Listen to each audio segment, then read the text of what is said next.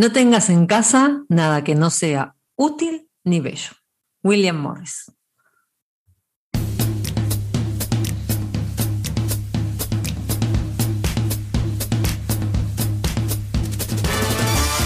Bienvenidos al centésimo trigésimo episodio de Mastermind Joomla, el podcast sobre Joomla para que lleves tu plataforma web al siguiente nivel. Soy Andrea Gentil, revisora incansable y feliz habitante de Invernalia. Ahora después les voy a decir por qué, que los cero grados para mí son ni frío ni calor. Y me acompaña Carlos Cámara, autodefinido como ideólogo con ínfulas y procrastinoico convencido y ocasional desmemoriado. Menos mal que tenés el GTD al día, porque si no, no sé qué pasaría. ¿Qué tal? Pues la verdad es que sí.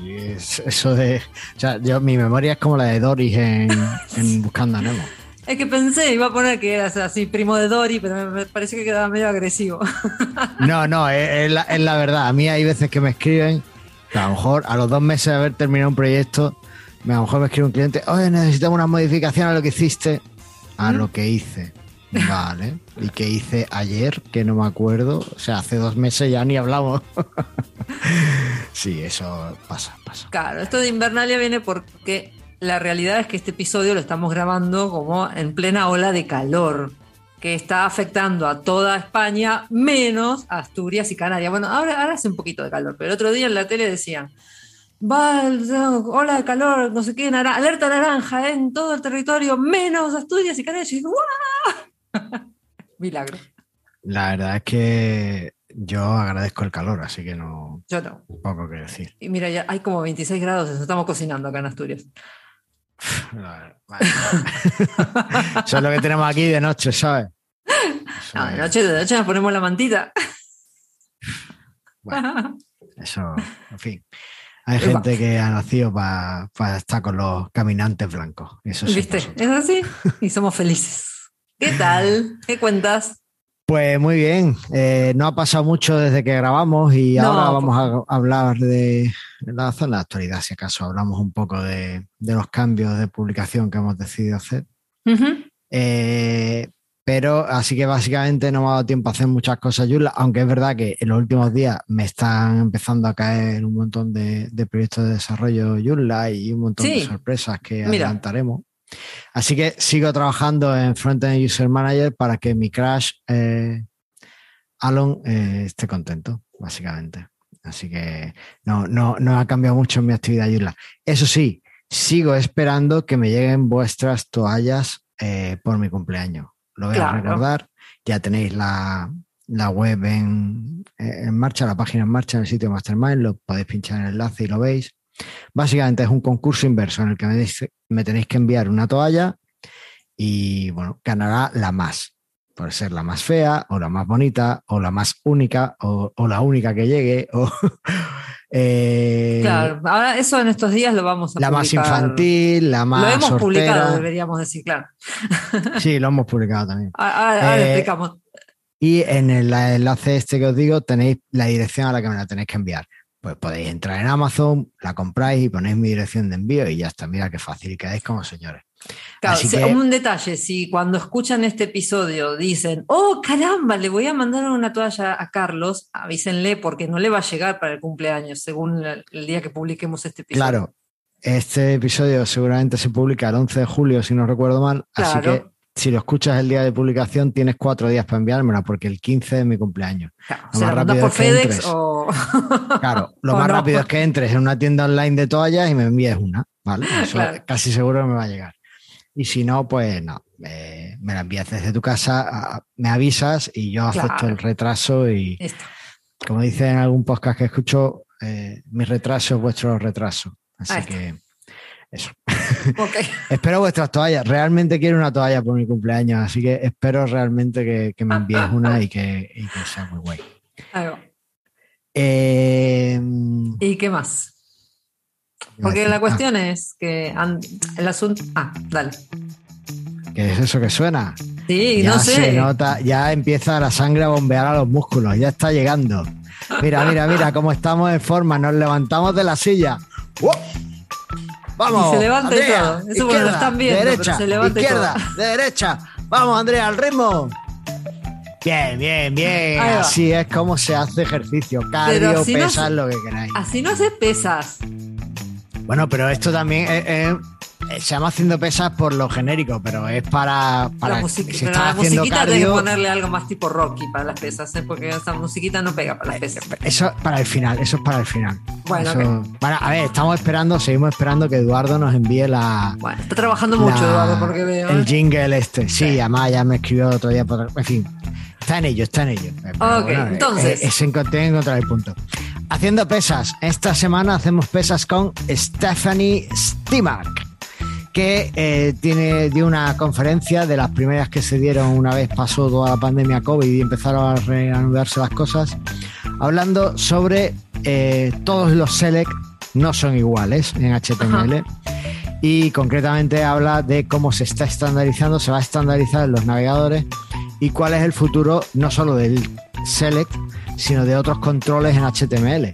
Bueno, eh, por ejemplo, por poner una pincelada que me llamó mucho la atención, en los input, el, elemento input de HTML, si tú eliges que el tipo sea eh, date, fecha en inglés, saca un selector de fechas fantástico. Y estamos los desarrolladores reinventando la rueda y creando nuestros propios selectores de fecha.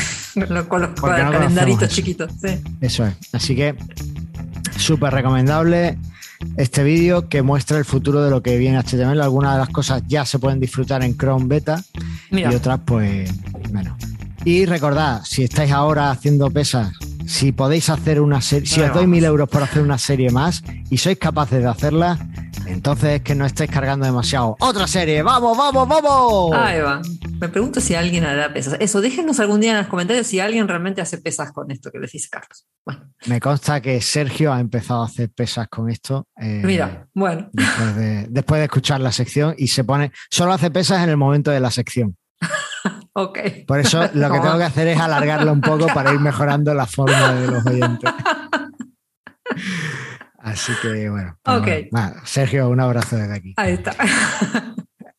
Bueno, ¿y tú qué tal? Cuéntame. claro, yo, ¿por qué estamos? La cuestión es por qué estamos grabando este episodio tan cerca del otro. Es, ustedes no lo saben, pero eh, si les digo que estamos en ola de calor, se imaginan cuando estamos grabando. Es porque me voy de vacaciones. ¡Ah! Eh, vienes, aquí a decir palabras feas, a insultar. Obvio, tengo unas ganas de irme de vacaciones, no puedo más. Así que no puedo más. No lo hemos hablado, pero este año vamos a hacer vacaciones del podcast. Eh, no. Primero vamos a hablar de mis vacaciones. Un momento. Me voy de vacaciones. ¿Tu vacaciones? ¿A dónde vais?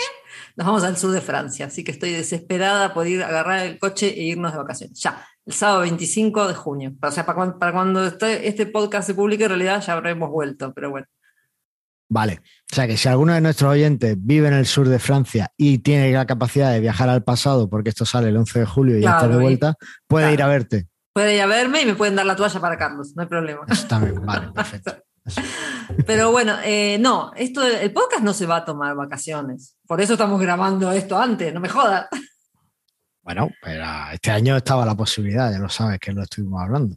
Sí, pero no, lo que vamos a hacer, y que es lo que estuvimos hablando, es, es eh, regularizar un poco la fecha de publicación, ¿no? Porque con estos cambios que hicimos de video sí, video no, o sea, un, episodio video, un episodio audio, nos quedó como que a la gente, algunos eh, de nuestros oyentes... sí, el problema no era ese, porque en realidad el que solo quiere escuchar audio ha podido disfrutar de un audio todos los episodios y el que quiere ir más allá con el vídeo, pues puede verlo en el vídeo en realidad el problema sos vos, que nunca sabes cuándo tenemos que grabar y cuándo tenemos que publicar las cosas. El problema soy yo, pero el problema de este podcast siempre ha sido yo, Andrea. Yo tengo mi agenda, todo escrito, y vos no tenés idea de cuándo tenemos que publicar el podcast. No, no tengo ni idea, no tengo ni idea. Además, eh, bueno, lo he dicho muchas veces, yo no quería hacer un podcast de Yula. Yo quería que alguien hiciera un podcast de Yula para yo escucharlo. Bueno, pero, está divertido y que el, el video está mejor todavía, me parece a mí. Bueno, sí, sí, después pues uno es como todo, es la, ¿cómo se llama? Eh, la indefensión aprendida, ¿no? Que cuando, cuando el perro está atado y ve que no puede hacer nada, pues al final se acostumbra y ya, pues... Claro, ¿qué va a hacer? Eh, no, el tema es que, yo en mis estructuras mentales, pues dije, no, pues en vez de una semana sí, una semana no, una semana, después dos, tres semanas libre y a la cuarta publicamos o a la segunda o no sé qué. Y parece que esa estructura periódica que yo tenía en mi cabeza, pues no es obvia. De hecho, lo primero que me dijiste, Andrea, cuando te presenté la idea que tenía es, no, no, ¿dónde vas? Eso no lo entiendo ni yo. no, claro, por eso. Yo soy bastante cuadriculada y a mí me pones el calendario, escribimos cada, cada fecha cuando va y ya está. Mucho más fácil. Contamos semanas, estamos embarazados. los, oyentes, los oyentes no, uf, no, no me hablé de nada. Los oyentes. Hablando de los oyentes eh, no tienen un calendario donde cada vez que sale el podcast, además, si ni, yo lo he tenido claro, pues tampoco van a tenerlo claro. Entonces, por eso es que. Eh, solución. Hmm. ¿Cuál es la solución? ¿Cuál es la solución, Andrea? A partir de julio, aprovechando que como que nos vamos de, vacaciones. De este episodio. de, este, de, este, episodio que estamos grabando ahora, el podcast va a salir una vez, una vez por mes, el segundo lunes de cada mes. Eso es el episodio que toque, ya sea audio o video. Eso ya saben que es, uno sí, uno no, pero siempre el segundo lunes de cada mes. Eso es. Por eso es que este sale el 11 de julio y bueno. Eso es, básicamente. estos podcasters o aprendices de podcasters tienen un poco más de vida en el medio. Sí, porque además, por ejemplo, el episodio de hoy, no sé cómo va a salir cuando entremos en el tema, pero eh, la verdad sea dicha, lo hemos preparado con poco tiempo y bueno, Porque me, voy de vacaciones, les recuerdo. La señora Andrea se va de vacaciones y bueno. Eh, no, bueno, hay, poco lugar. Los dos tenemos como, por suerte, estamos ocupados y nada, encajar la, fecha para grabar es complicado, así que bueno. Sí, está siendo una mitad de año intensa. Bueno, mejor, siempre hay que agradecer ese tipo de cosas. Sí, este año sí puedo agradecerlo, otro año no, pero este año sí puedo agradecerlo. Así que fantástico. Bueno, entonces, eh, básicamente esa, esa es un poco la, idea. claro, básicamente como me voy de vacaciones, estamos adelantando esto y estoy dejando todas las cosas listas, escribiendo cosas, sigo y sigo aprendiendo SEO, claro que sí. ¿Qué? Ahí va. sigo leyendo SEO, que es como mi lectura de verano. Qué lindo estar en la playa leyendo SEO.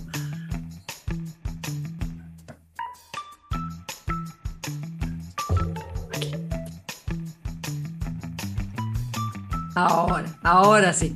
Estábamos esperando que Carlos me recordara esto del C.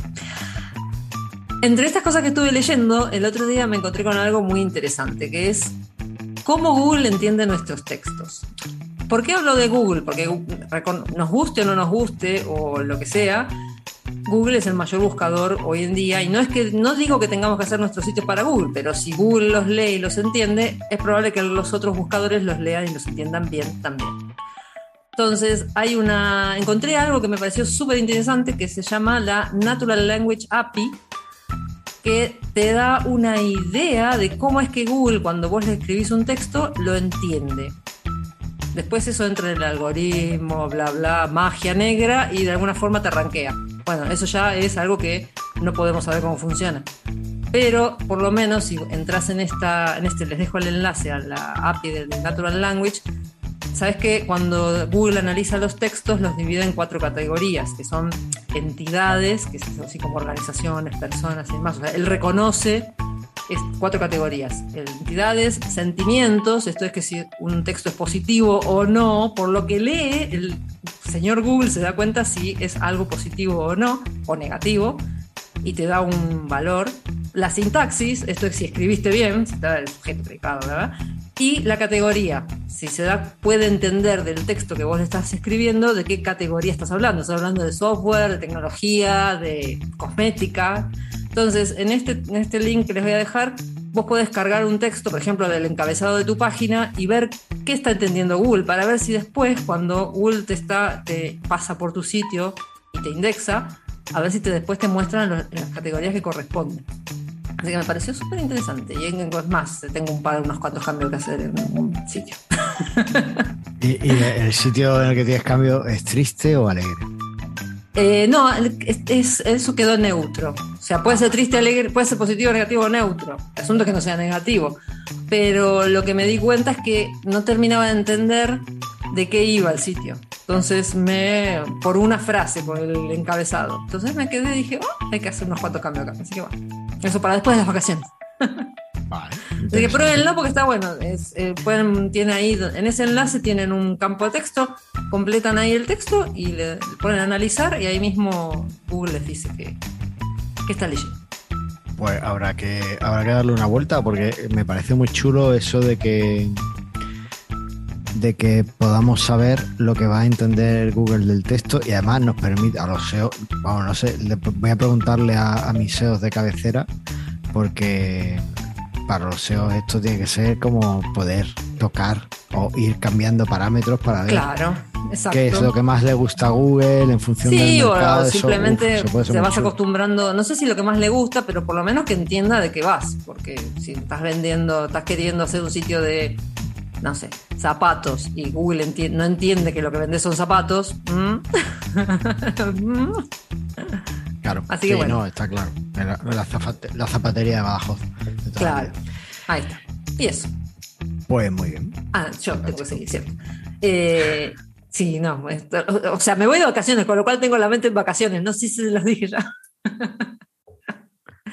bueno, seguimos con esto entonces. Después de, estos, de estas semanas, que ¿tenemos algo de actualidad, Yula, para hablar? ¿Salió algo en el medio? Sí, sí salían cositas. Si te parece, pues escuchamos a, Al, jingle de Eduardo de Sound, que este nos lo hizo sin que estuviéramos que, sin que se lo pidiéramos, nos lo dio amablemente y, y aquí lo, ponemos. vamos allá.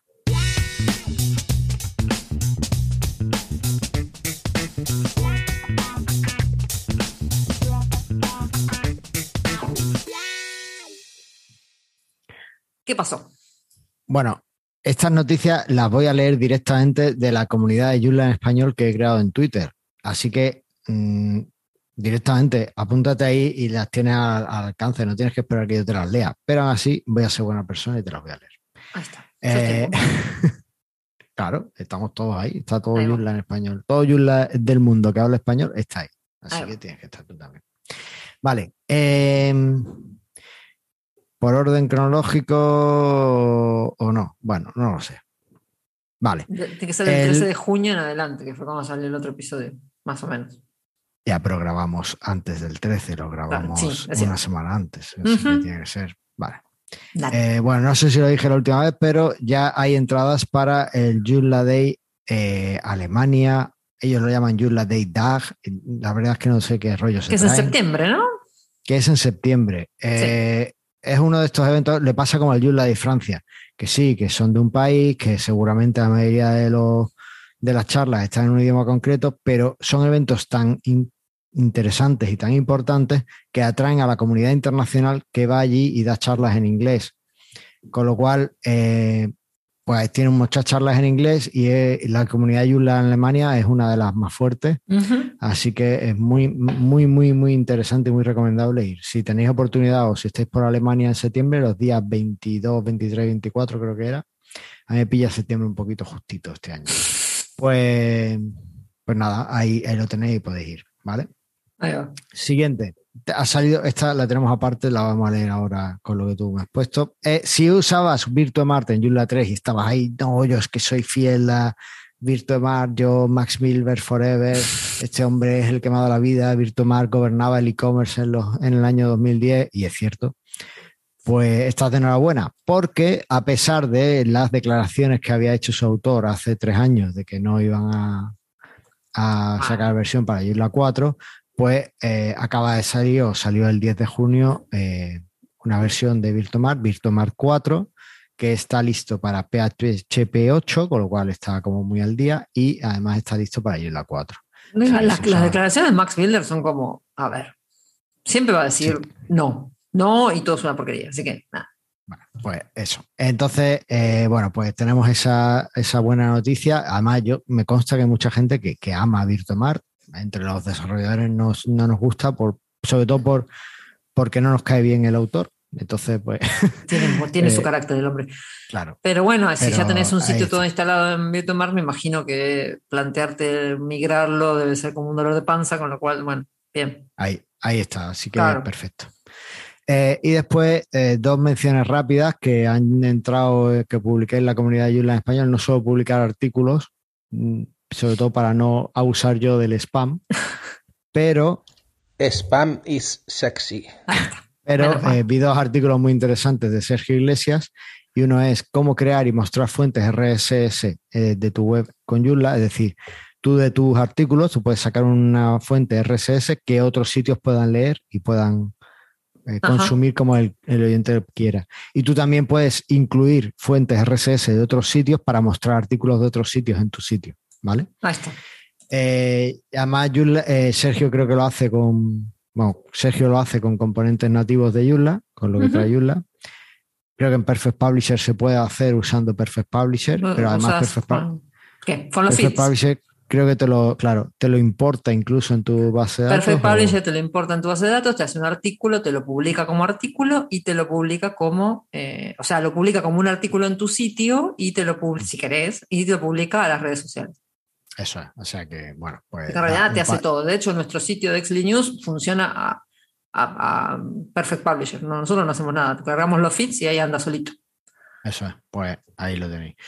Y el otro es cómo cambiar el favicon de la plantilla Cassiopeia, que es la que viene por defecto en Joomla 4. A mí me gusta mucho, es una plantilla que veo muy resultona para muchos sitios. Si no quieres complicarte con el diseño, es una plantilla muy bien. Pues ahora ya le puedes cambiar el favicon, ¿vale? Y eh, la noticia que no he dicho, que también se puso en su momento en, la comunidad de Joomla, es porque la tenemos aquí un poquito aparte. Aquí. Eh, y es que ya tenemos eh, la beta 1 de Joomla 4.2. Sí, les dejo el enlace ahí a la nota mejor con Joomla. Os recuerdo que una de las cosas que lo mencioné en el último episodio que más me, me gusta de esto, o que más me ha sorprendido, es que va a traer un gestor de consentimiento de cookies propio, con lo cual olvidaos ya de extensiones de terceros para eso, integrado en el core y además, el otro día vi que va a tener una funcionalidad, al menos para la gestión de usuarios, y supongo que la extenderán después a otros sitios, para eh, ocultar columnas del listado de, usuarios. Sí. Entonces, por ejemplo. Yo lo traduje, ni, me acuerdo. Tú tienes el listado de usuarios y te muestra por las columnas nombre, email, no sé qué, tal, eh. activación, lo que sea. No me acuerdo cuál, las columnas que tiene pues ahora puedes decir, mira, pues solo muéstrame el nombre y el email y la fecha ah. de registro. No quiero saber nada más. Ah, ya te debe estar solo esos tres. Muy útil para, personalizar aún más nuestro sitio y sobre todo si lo extendemos a, otras partes. Eso es todo con respecto a la actualidad Joomla. Claro, eso es todo lo que tenemos hasta eh, el día que estamos grabando. Eso es. Y si no, sigan en la comunidad Joomla en Twitter, que ahí Carlos publica religiosamente las noticias. Eso es, os dejo el enlace en la noticia. Ahí está. Extensiones vulnerables. ¿Cómo puede ser? ¿La gente ya no nos hackea? ¿O, somos inhackeables? Somos inhackeables. Tenemos el mejor equipo de seguridad del mundo. Es imposible que nos hackeen. Muy bien. Entonces vamos al tema. Sí, claro. El otro día, de hecho, mira, otra, otra teoría. sí, hubo una reunión, ¿no? Una, un sprint de un fin de semana, que es que se reúnen un fin de semana y se ponen ahí a programar como locos para adaptar eh, el sistema de actualización de Joomla al estándar de eh, Update Framework, que es un estándar que hay para securizar y que todo sea mucho más seguro en las actualizaciones de, sistemas. Entonces, pues estuvieron ahí trabajando para adaptarse a ese estándar y que Joomla sea más seguro todavía.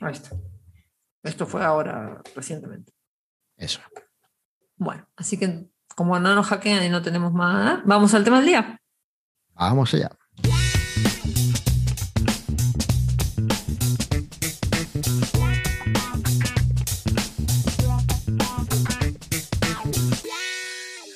¿Y de qué vamos a hablar hoy? ¿De qué te pues quedaste este con el tema? ¿eh? Este tema eh, viene del episodio anterior donde estuvimos debatiendo si se podía tener más de un H1 en la página o menos. ¿vale? Decía, eh, Aníbal decía que no, y yo decía que sí. Así que veremos en este episodio quién tenía razón, pero no lo vamos a ver ahora. O sea, ¿de qué vamos a hablar entonces? Al final no vamos a hablar de que discutimos del H1, vamos a hablar de landmarks en HTML. Sería outline. Landmarks y de daremos alguna pincelada del document outline, de, básicamente de estructura de secciones, digamos, de una página HTML, de cómo cómo esto, o sea, ten en cuenta que cuando todo esto de Internet empezó, las páginas web eran un documento como si fuera eh, una hoja de papel. Claro. es que no, no era nadie, y yo creo que nadie pensó que podía llegar a donde ha llegado, ¿no? Se le veían posibilidades de compartir información y tal, pero, o sea, no sé hasta qué punto alguien pensó que íbamos a tener periódicos con secciones, que cada uno podía crear su propio periódico, en fin, que, aquello iba a irse de madre como se ha ido. Entonces, claro, al principio pues era todo como muy, muy sencillo. Una página en internet era un elemento unidimensional y ya está. Básicamente lo leías de arriba abajo y se te marcaba más o menos la importancia de cada cosa por la cabecera, el encabezamiento que tenía. Y también me imagino que en esa época tampoco habría mucha importancia en la accesibilidad o los readers tampoco eh, habría demasiados readers, porque si recién estaba empezando. Eh, claro, había, había poco, poco reader, poca accesibilidad desde el punto de vista de que había pocos dispositivos que facilitaran la navegación. Aún así eran páginas mucho más accesibles. ¿Por qué?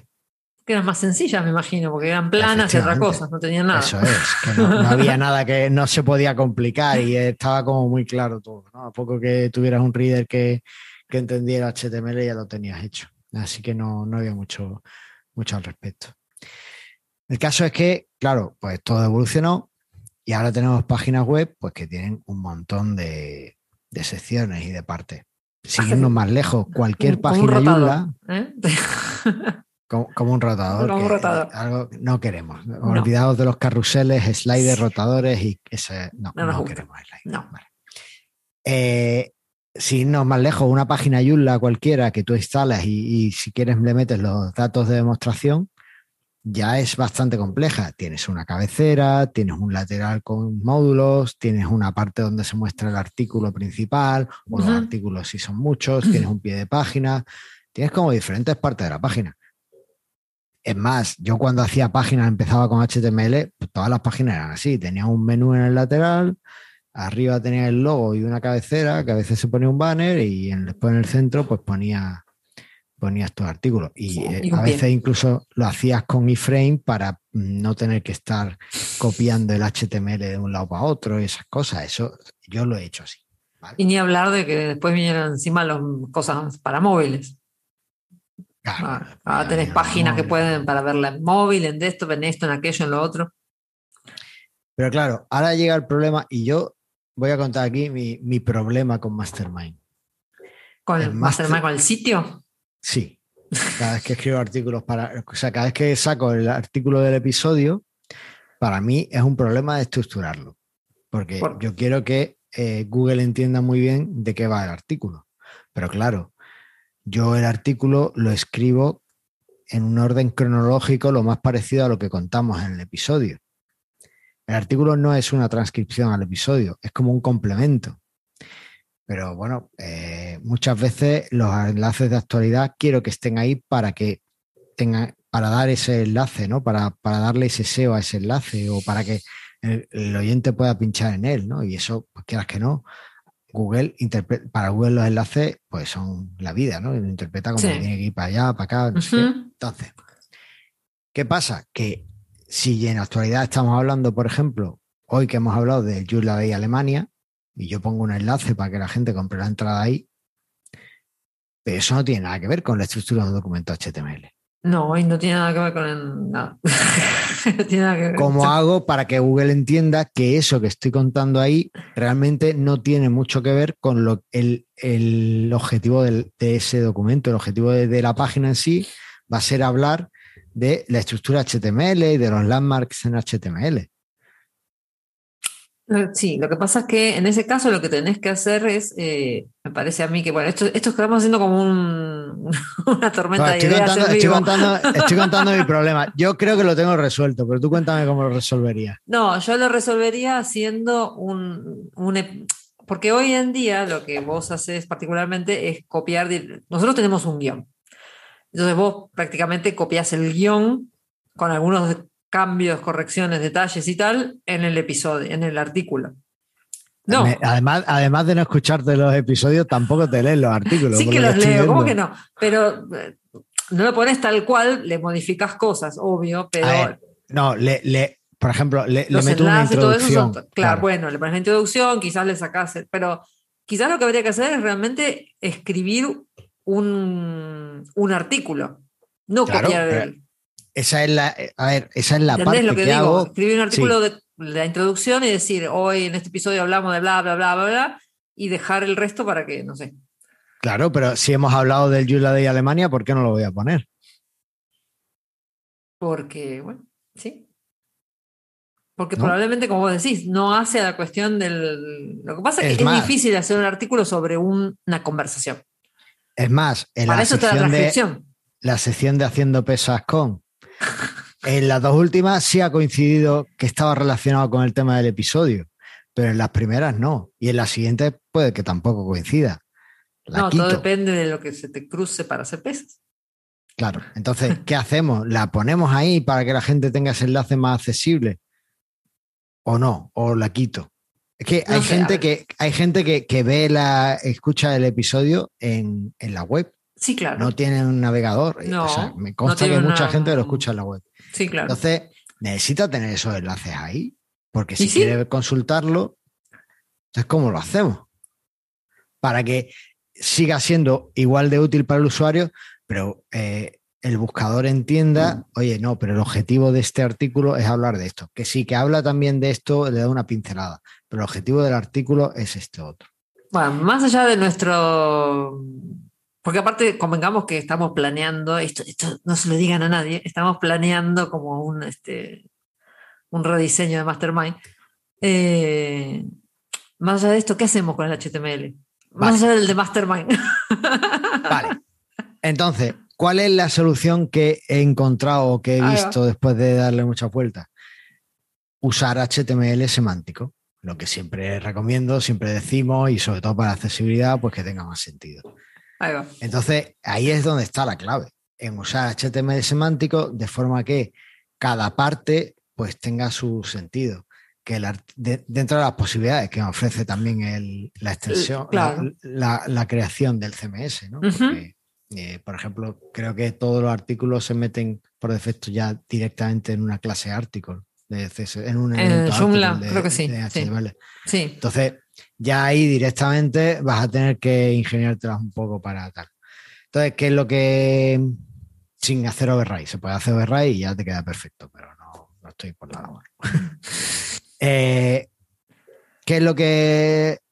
Eh, la solución que tomamos? Además, en el último programa, en los dos últimos programas lo he hecho. Pues básicamente utilizar partes o elementos HTML como eh, section y como aside, aside. Ah. ¿Vale? Concretamente, elemento aside te permite marcar una sección, todo lo que esté entre las dos etiquetas de aside, está indicando que es contenido que no tiene que ver, o sea, que está relacionado con el contenido principal, pero que, pero que, es otra cosa, es como complementario. De hecho, por ejemplo, te recomiendan los enlaces a referencias y cosas así que la pongas en una SIDE. Claro. Pues, por ejemplo, parece una. Con lo cual, lo, que es tu contenido principal entraría dentro de la etiqueta section o article. Y si, si, metes una SIDE adentro, quedaría como que cuando un lector de pantalla pasa por ahí, la persona puede eh, esquivar o esquivar, no, puede saltarse esa parte si quiere. Eso Y eso nos lleva entonces al concepto de landmark en HTML o elemento de referencia. ¿vale? Se usa, eh, puede usar los dos conceptos y va a encontrarlo en la web en los dos. ¿Qué es un elemento de referencia en HTML? Son eh, etiquetas HTML que indican claramente por su semántica, porque están pensadas para eso y porque se tienen que usar para eso, qué parte de la página tienes y qué es lo que tienes. Por ejemplo, landmarks los landmarks que hay ahora mismo en HTML, pues son header, claro. nav, main, footer, article, section y aside. Y convengamos que aparte para a nivel diseño y a nivel desarrollo, si, si estructuras, con que hagas eso nada más, ya la página queda más, más este, leíble. Cuando ves el código de la página, ya te vas viendo por dónde estás. Efectivamente. Pues eso es súper importante y algo que todos deberíamos hacer. Pero si no, como dijo Vicente Sánchez, si no lo haces solamente por la accesibilidad, hacelo por lo menos porque queda mejor y trabaja mejor. Y porque vas a ser mejor programador. Tal cual. Entonces, ese es uno de los conceptos que, tenemos aquí. Y después, claro, en cada sección, además, eh, tú tienes tus cabeceras. Y en teoría, cada cabecera es depende de la sección. Idealmente, cada sección de tu sitio debe tener un heading, un H que permita eh, darle nombre, ¿no? Estamos hablando de una misma página, ¿no? Que una misma página, claro. Estamos una hablando de una sola página. Una sola página. Eso. Entonces, eh, por ejemplo, si tú tienes una zona de módulos, la metes dentro de una site donde estás mostrando, yo qué sé, el tiempo que hace en tu ciudad, pues deberías tener un título arriba que ponga, o sea, dentro de las de las de la site debes tener un, header que indique que es el tiempo. Entonces ya sabes que esa sección es sobre el tiempo y ya lo tienes ahí, perfecto. Eh, si tienes que meter debajo del tiempo otra cosa que no está relacionada porque está relacionada, los asides no se suelen eh, anidar unos en otros. Ok. Pero, una side, una side, una side. Una side, una side no, suele hacerse.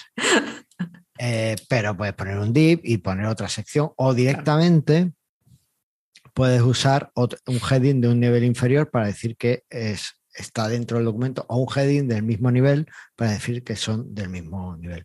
Y esos headings realmente se corresponden con esa sección, con esa site. O eso era lo que yo pensaba. Porque ahora viene otro concepto y es el document outline. ¿Cómo dijiste? Document No, eso sí. ¿Cómo dijiste que el aside está relacionado con el H de su sección? Si vos, o sea, si vos tenés, vos me estás diciendo, tenés dos secciones dentro del artículo, cada sección tiene su H, y si hay una side acá, adentro de cada sección, vos suponés que ese aside pertenece a esa sección con ese H. Verdad, lo último no lo he escuchado bien. Repite, porfa. de memoria de sordo. vos tenés, es que en realidad necesito escribir. No, puedo. Eh, sin papel es muy yo te estoy viendo. Nuestros oyentes no te ven las manos. Claro, vos tenés tu, página, tenés dos secciones, sección 1, sección 2. Cada sección tiene su H y cada sección tiene una side adentro. Entonces, ese aside pertenece a esa sección y a ese H. Son dos cosas distintas. Claro, claro. Dentro de la misma página. Y así con N secciones. Bien. Eso es. ¿Vale? ¿Qué pasa? Que hay una cosa en HTML5 que se llama eh, Document Outline, ¿vale? No, sé, no sé cómo se traduciría, no sé si se traduciría estructura del documento HTML o algo así. Puede ser, no sé. Y es una cosa súper chula porque dice, no, mira, ya que tenemos todas estas secciones con los landmarks, ¿vale? Lo que vamos a hacer es eh, que cada sección sea independiente, tenga headings independientes, de forma que eh, tú tienes en una sección pues tus eh, digamos que las secciones de tu documento las marca las secciones que tengas. No, no los marca otra cosa, sino que tú, tal y como lo hayas estructurado con tu HTML, con los landmarks, así la tienes. Ok. Pero eso nadie, ningún navegador, ni siquiera los navegadores de accesibilidad, los lectores de pantalla y demás, lo ha implementado nunca. ¿Por qué? Parece ser que hay bastante controversia al respecto. Bueno, uno de los motivos, de hecho, es porque dicen que rompería como se ven muchas páginas web que ya están creadas y que asumen otro tipo de comportamiento. ¿Cuál es el comportamiento que asumen esas páginas? Bueno, perdona, voy a terminar con este hilo de pensamiento. No está implementado hasta el punto de que HTML 5.2 recomienda que no se use el, algoritmo de outline, que se elimine. que no, olvídate ya de esto. Sí, tal cual. A modo de curiosidad, hay algunas extensiones que te permiten ver cómo está tu página con el, algoritmo que usan ahora mismo los navegadores para, estructurarla, aunque eso lo ves, pero bueno, te, muestra un poco las secciones que es capaz de, dilucidar el navegador, así como más, más vistosa, y cómo la interpretaría si se estuviera implementando el algoritmo de outline. ¿Vale? Vale. Y hay cambios, es verdad, hay cambios. ¿Cómo interpreta entonces el navegador tu página y cómo estructura las cosas? Pues la, respuesta te sorprenderá. El navegador utiliza exclusivamente HT, eh, los headings para los Hs para decir la profundidad de tu página, de los elementos de tu página. Ok, o sea que todo el section article aside al pedo. Sigue siendo interesante porque sí, queda ordenado. no es que quede ordenado, es que los navegadores de pantalla es verdad que sí los utilizan para navegar. Por ejemplo, un navegador de pantalla dice, ¿quieres ir a la cabecera? ¿Quieres ir al pie de página? O, llegas a una página y te dice, bueno, no lo he hecho nunca, pero por lo que he leído, lo que parece que pasa en algunos navegadores llegan y te dicen, ha llegado a una página, tienes la cabecera, tienes la navegación, tienes la parte principal y tienes el pie de página. ¿A dónde quieres ir? Claro. Y entonces ya el usuario dice, pues llévame a la parte principal. Y entonces ya el navegador pasa a la parte principal. empieza a leer ahí. Eh, o sea, los Hs. Eh, toda nuestra vida por un H. pero nuestra vida, al final, toda la estructura que hace HTML, eh, toda la estructura que hace el navegador, se rige por los H. De todas formas, el aside sí le sigue indicando al navegador que es una parte, le, está, le sigue dando semántica, sobre todo al buscador. ¿Vale? O sea, también hay que pensar un poco en eso.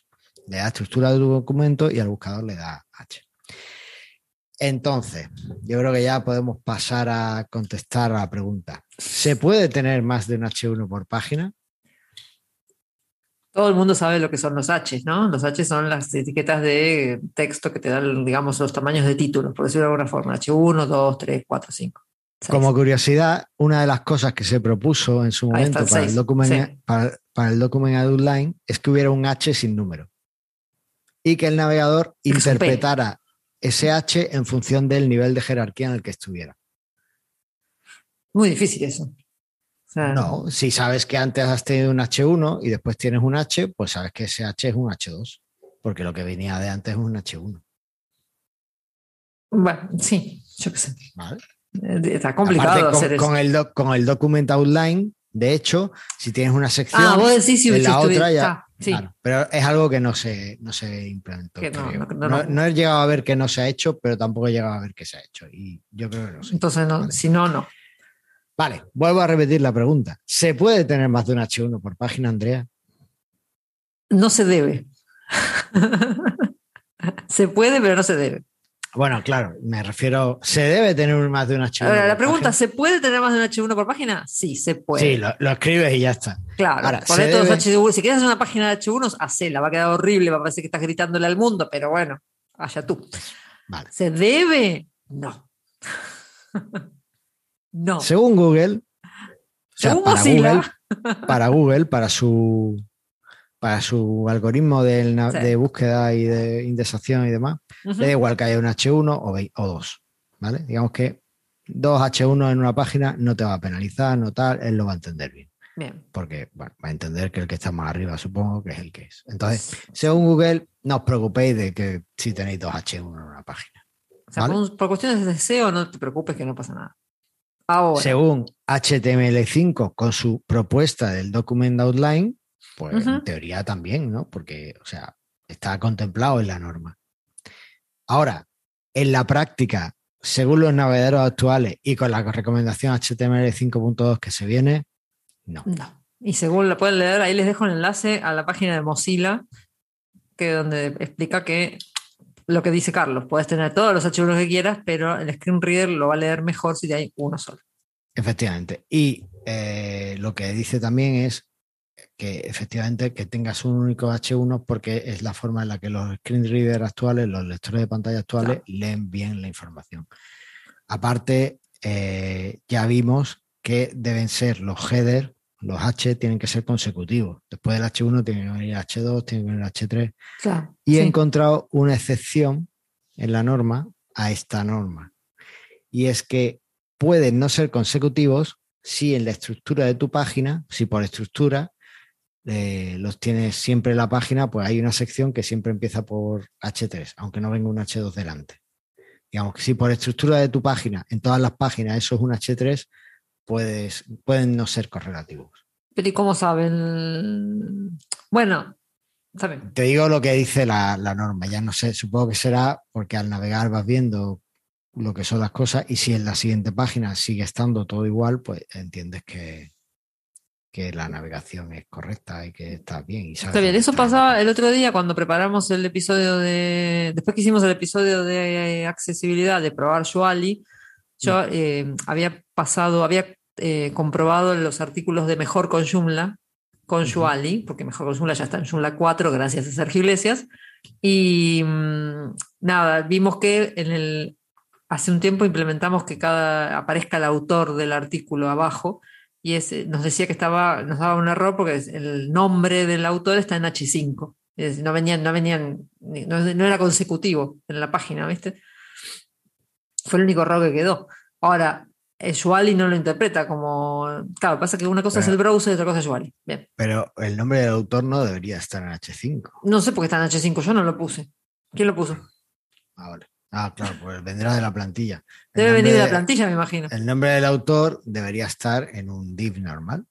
Sí, o si quieres en negrita, en tamaño de letra. O sea, hay que jugar con el tamaño de letra. Debería estar dentro de una side y ah, Pablo apunta y lo vais corrigiendo. Ahí está, Pablo. Por eso, eso es otra cuestión. No le metan div a todo, no le metas h a todo. O sea, hay muchas otras cosas para usar que bueno, jugar para destacar texto. Eso es una de las cosas que te dicen los landmarks no metas diva todo y no metas spam todo. Básicamente, eh, también te digo, si no encuentras un, elemento adecuado para lo que quieres poner, pues usa un div, ¿vale? O sea, no fuerces ahí meter un section o meter otra cosa. No, es, no está mal usar div. No, no está mal, pero... Si hay otro elemento mejor es el que tienes que usar, pero puedes usar div, no, no pasa nada, pero es mejor usar otro, ¿vale? No es como las tablas en HTML, ¿no? Estructurar con tablas está mal y no se hace ya. Pero bueno. Pues. Y eso. Yo no tengo mucho más que contar. No, este episodio quedó como. Porque después que grabamos la otra vez, nos quedamos después hablando por WhatsApp sobre los H's. Por Dios, qué gente obsesiva con el tema del H. De hecho, Aníbal no te dio la razón, ¿eh? Eso no lo puse, pero lo tenía que poner. Pero bueno, así que eso. No abusen de los H, estructuren bien las páginas y todo va a quedar mejor. Y queda más bonito aparte. Perfecto. Ahí está. Pues nada. Listo. Vamos al feedback. Vamos al feedback. Oye, Garaco, el feedback. Bueno, y tenemos tres comentarios. Tenemos tres comentarios, de los cuales Kibiro te dice, hay unos enlaces ahí. Te dice, Carlos, feliz no cumpleaños. Esto viene de Alicia en el País de la Maravilla, ¿no? Aquí tienes tu toalla. O sea, que, viene ya Si ven el comentario van a ver que hay un enlace a una toalla de Bob Esponja. El plugin de accesibilidad es muy buena cosa, fácil de usar y con indicaciones muy visuales para corregir los errores. Vamos, Joomla. Es cierto, está muy bueno. La verdad que hay que reconocer que está muy bueno. Está muy bueno. Gracias, Kibiro, por la, feliz no, por la no felicitación y por la toalla más virtual de todas las que me van a Ahí Ya tiene la, toalla más virtual, la ha ganado Kibiro, así que ya los demás me tenéis que enviar toalla física. Ahí está. El siguiente comentario es de Sergio Iglesias que eh, decía: Hola cracks, esta vez me perdí el directo, pero aquí estoy una vez más fiel al programa. Gran programa el de hoy tratando temas de accesibilidad un tema en el que el proyecto Joomla ha hecho un gran trabajo para esta nueva versión Joomla 4. Habrá que ir viendo poco a poco todo lo que podemos mejorar en nuestras páginas web para hacerlas lo más accesible posible. Con respecto a la herramienta que comentaba Andrea, aquí tenéis una muy, muy similar, donde nos enlaza a eh, una de sus píldoras web. la herramienta que yo comentaba era la de... Perdón, ¿qué? Está aprendiendo, Sergio. Total. Y se llama Also Ask. Y bueno, es una pregunta de como la de People Ask. Eh, answer the Public, creo que era, si no me acuerdo. que está bueno, que es precisamente para ver de qué. A veces cuando no sabes sobre qué escribir o de qué hablar o qué publicar o si para hacer tu marketing de contenidos un poco más interesante, es bueno saber de qué está hablando la gente o qué se está preguntando la gente. O tu público, ¿no? Eso.